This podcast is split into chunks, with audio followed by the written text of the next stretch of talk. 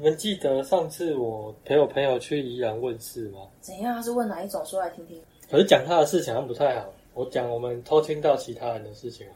嗯我们遇我们遇到一对男女去问那边的神明说，他现在买房的话好不好？那不钱够就可以买了吗？他看他们看起来是蛮有钱的啦，不过那个那边的神明就直接回他说：“你有没有问过你的原配？”然后我们想说奇怪，他们不是一对男女吗？后来他们我们才发现，他旁边那个是小三。太扯了吧？可是这样很强哎、所以神明知道那个不是原配。好像一开始就知道了。那个男男生是说原配不知不知道不重要，他只是要问他现在买房可不可以，他要送给隔壁那个女生。是有问题吗？你这样子叫小三听起来作何感想？小三不会想到他被发现的，不是啊，小三一定会觉得说你当然买啊，不用问你就买，因为他有，他应该也会觉得开心啊。说不定那男的有这一天都是因为问世而来的啊、所以他非常的信仰这一间宫庙。也是，可是感觉问事情就很容易白白种。对啊，啊，只是他也没想到他连认人都可以。然后嘞，然后嘞，然后后来他们两个脸色很难看就走了，啊，所以所以他也没有因为因为他真的从头到尾都没有跟原配讲。哦，然后后来那个神明是跟他说，如果原配不知道的话，你这一笔一定赔钱啊，就可能之后他如果要转手，可能没办法或之类的。好，我这样听起来，我会觉得感觉他的人生跟事业好像就是靠原原配挑拨垂短互补来的感觉。但是我们在现场的感觉是，他好像像你讲的，他的他人生的那一些累积的财富都是靠那一间公庙。他就是一直会问问题。然后一看起来他会这么信，应该是多少几率蛮高的，所以他是他的命定公庙吗？是这个意思吗？应该算是吧。当天还听到另外一个很扯的例子，有点像还愿的。然后他是提到说，上次他来问的时候，他也是问买房子，不过他是问他什么时候可以买，开始付头期款去买一间房子是什么时候最佳的时机。然后神敏是问他说：“你马上就可以买了。”然后他非常疑惑，因为他没有钱。然后神敏就说：“你不是有一个亲戚，可能是三叔或三舅之类的？”他说：“你去找他，你马上就可以直接买下你心中的房子。”然后他真的去问他，然后这他真的也给他五百万，直接借他五百万，让他去付头期款，所以他非常惊讶。他说：“为什么你那么晚来找我你说三叔吗？？”，对，好扯哦。所以他一他一开始也没有想到他可以去跟那个亲戚借钱，所以他现在是来还愿说他已经开始贷款了。哦，就是问了，然后还答对对对。所以这这两个是我那一天陪我朋友去是比较让我吃惊的例子。因为它都是属于讲未来还算蛮准的一间公庙哎、这样子真的很想让人家知道那是哪一间公庙哎。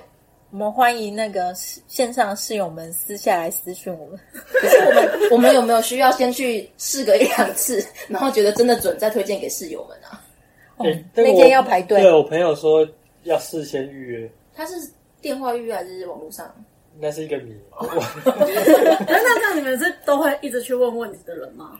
哎、我朋友是可是他那间都还要预约欸，他好像他已经预约到，人家对方都知道他是谁。他是一每个月都要去报道吗？据他说，一到两个月之内一定会去一次。那你先透露一下地区好了，他是在哪台湾哪一区的？他在他在宜兰，宜兰？对，我我可以先请他帮我们预约看看。没有没有没有，我这个我们先等，有需要才能去。我我是那种有需要才会需要去的人的。那就是下次他定时的时间去，我再带他去。居然是定时。可是他是会算到晚上吗？还是他说是限限名额，可是他有说他他会先看你，他好像会说名字，然后跟你问问题，然后他会神明会先整个盘盘一次，看过一次今天要来问的人，他觉得嗯你是你的问题不大，他就会觉得不用进来问。被踢掉？对可是那像刚刚那个带小三来的，怎么没有被踢掉？对啊，他可能觉得要提点他。要提点正宫的重，要啊要找哦天哪好像很厉害。当然，如果你就是太鸡毛蒜皮的事，他可能就觉得不需要，哦，就把机会让给别人。是现场被踢掉，还是事情就是现场 可是那像这样，其实像你都听到其他人的问题，那感觉有是有点隐私感，也不太够。可是我觉得公庙问事好像都是这样子，就是你会想听一看别人一般都问什么，然后怎么问，因为有时候自己想问想问，可是怎么问，所以我觉得他虽然没隐私，但是对于那种第一次去算命不熟的人的话，我觉得也算是有点小帮助吧。还是说其实大家去问的时候心里都是有点慌会，但是又怕自己问的不完整，哦，所以就不会 care 说我的问题被人家听到。除非除非神明讲的很赤裸裸，我可能会有点害羞。哦，嗯，可是那像你们跟你们的经听过了，你们有去庙里面拜拜之外，你们还有去试过其他的吗？其他算命的方式吗？对啊，听到就是周围的人都是公庙啊，什么紫薇啊，或者是去庙里求签。周对周围其他比较偏西洋的，像塔罗啊，或者是星座，星座是比较融入在日常的啦。我觉得，如果塔罗的话，我是之前有去问过，因为就是前一段感情就是感情走蛮久的，然后到后来可能也不知道问题出在哪，要结束又觉得在想要不要真的就要结束这样，蛮那时候很迷惘。可是那你怎么会选择塔罗，而不是选择？因为塔罗这种东西，你要怎么看它准不准啊？因为可能我们自己没接触过，就不知道说到底你你们怎么去判定说啊，这个塔罗老师讲的准，或是那个塔罗老师讲的好，这样。对啊，而且我觉得找塔罗，我不是说不相信他，只是觉得塔罗好像有很多很比较神秘的感觉。不知道，我没有想过要去公庙问感情事情。我觉得这个不知道欸，但是就想说塔罗是一个是比较，它不是像算算命说，哎，你就是怎样怎样怎样。塔罗是比较是你他问问题的话，都是一个哎，那我这个比较大方向的建议是怎么样？那我跟他感情的未来发展是怎么样？就是他的空间比较大。其实我自己觉得我心里可能有答案了，可是我很怕听到很斩钉截铁的答案吧，我不知我也不知道。然后我那时候就选择去问塔罗，耶，我因为有点久了，然后然后我就想说，那就去试一次看看好了。然后那时候我就问，我只记得他跟我说，就是他那个牌阵排起来以后，因为是什么牌，位我那时候没有很接触，所以我也不太确定。然后我只记得他就跟我讲一句话，我的印象很深刻，他就跟我说，呃，食之无味，去之可惜。然后我就整个就傻在那，然后就是这这句话也是整个很敲中我的心。然后可是我还是没有放弃，有没有可能再回到从前这样子？然后直到我自己接触了塔罗之后，我就想说，那我也很想要自己来算，也去买了塔罗牌。那时候是完全新手，我才刚拿到牌，我也不是因为我没有办法解很难什么什么解牌牌阵什么没有办法，我就是简单的抽出一张牌这样，然后我就问了这段感情到底怎么样。哦，那塔罗是七十张、七十八张大牌，我一抽出来竟然就是死神，所以就是叫你给它丢掉。就这段感情就是可以结束，再重新开始的意思，就是他这个这个图像，我觉得这个图像已经很赤裸，也其也不有可能其他的想法。我就是觉得他很直接、很了当的告诉我说，就这样吧，就是重新开始吧。所以你是抽这张死神之后，你就也真的放弃了，还是我觉得塔罗就是这样，就是因为塔为什么塔罗会总是他们说就是荣格心理学说就是集体的潜意识，其实你内心可能已经有一些东西，可是你塔罗只是拿出来以后，让你那个方向更明确。我觉得是这样，他不是说哦，很像很凭空的说，哎，你你之后就是会怎样怎样怎样怎样，他就是比较是是一个建议一个方向。然后我觉得你心里自己其实也有底了，就是只是你一直没有办法很明确的看清楚这条路。所以塔罗跟我觉得我们去东方算命比较不一样，因为东方算命有时候你去抽签要干嘛的，你可能想的是 A，可是神明跟你讲 B 的时候，你觉得矛盾。反而塔罗比较很少会遇到这种状况。那也会有吧？就是也是有塔罗牌不准这种事情吧。不准，对啊，因为我觉得塔罗这个东西，就是他问问题，你的题目也很重要，然后跟你抽的牌数，可能我觉得牌不能太少，因为你牌太少，那个你一个人就算同样的问题，你所有的那个英国、那个以前的背景到怎样，你牌太少，就是会很难解出那个过程。那会不会你去找一个算，然后一排一桌？但我觉得如果牌够多，然后你问的问题也是比较不会说，因为塔罗不适合一翻两瞪眼的问题，不是就是跟否这样子。哎，你们有没有听过人类图啊？因为我身边也有一些朋友不喜欢算命，但是他们会透过一些类似人类图啊或其他方式，更了解自己这辈子可能哪哪个哪一个部分哪个方向比较缺乏，类似什么金木水火土有的没的那一那一种类型。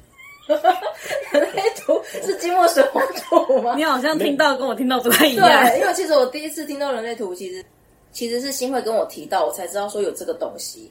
然后其实他有丢链接给我，其实我看了半天我也看不懂，因为它太多通道，什么红的啊，有没有锁住啊，没有锁住啊，数字啊什么的。可是有一次我跟我国中的朋友去吃饭的时候，他也是有点接触人类图或者是其他塔罗之类的，他有大概跟我讲一下，我是觉得对于了解自己这块是还不错，蛮有趣的。对啊，因为我对人类图的了解，它也是很像你身上会有很多不一样的门，可能你天生比较会想，你比较会呃说话，你心思比较细腻，或者是其他的，那不见得是每个人的门都有开启，你对那件事情的感应度就不同。认识自己之后，可能你再提出来，也不是说认识自己你就不会去问神明，而是你可能更认识自己之后，你会知道自己可能缺乏什么，自己的痛点在哪里。那你已经排除了那个痛点，你再问神明可能更精确。就有时候有些人会想去算命，可是其实他在算命之前，他还不够了解自己的状态。所以其实我周围有些朋友，他会比较推人类图的原因在这边。所以他就不会去算命。嗯，有些人其实不见得会去算命，尤其是有些人有宗教信仰，他本来也不信算命。可是人类图这种可以更了解自己的，他们或许会想有兴趣想去尝试。我还是记得有五行，问一下你朋友。那就那就如果我有约到，我们下次就可以探讨一下人类图这个东西，然后顺便确认一下有没有五行。为什么听起来很像星象测验啊？它确实有一点像，因为像我自己的，人格特质的部分，对我我的明很明显，它有一个是我可能会比较喜欢待在家里，呃，我会想要自己做自己的事。我就会回想起来，觉得确实我好像从小到大我非常讨厌跟人家分组，然后我觉得自己能够做好的事情我就自己做，然后跟太多人接触的话，我也会有点反而会觉得太负担。之后我就觉得，好，这可能就是我的人格特质吧，这是我就是这样设定的啊。他其实人类图有一个在说，这是你来到这个世界上的人每个人的的设定。那你是这么走，就是会比较顺。那你如果硬要像我硬要变得很会跟每个人都应酬来应酬去哦，反而心里可能会很痛苦应。该说也不是不行，但是你可能要花很多心力，得到的成效没有那么想象中这么好。对，而且像你除了了解自己，你也可以去了解你的 partner，嗯了解你的另一半。对啊，要是你知道你的伙、你的伴侣他就是跟你不喜欢的地方是有冲突的话，你就也不会拿那去去问神明了。因为你就会知道他就是这个个性的人，你就会知道说其实他没有别的意思，只是他的个性调调就是这样，所以你就也不会跟他生气或是冲突，或是觉得他是看我不顺眼之类的。就也是，其实认认识自己也是一个蛮重要的。嗯，因为现在太多杂志都说要精进自己啊，干嘛的？可是如果你的那个方向，或是你期望的自己的形象，可能就不是你天生来这边擅长的部分的话，其实真的是也蛮辛苦。反正我有兴趣，我再问问看我朋友有没有时间。有时间的话，下次我们再一起来看一下大家是哪一类型的人。我觉得不管是什么占卜的方式，然后嗯，你面对你自己的问题，然后占卜只是提供一些建议，我觉得都很好。请听自己的声音比较重要。对啊，所以刚刚是有讲到人类图啊，我之前稍微也接触过，我觉得那是一个认识自己的途径，所以我们还是期待他邀请来他的朋友来解析，对我们会帮助比较大。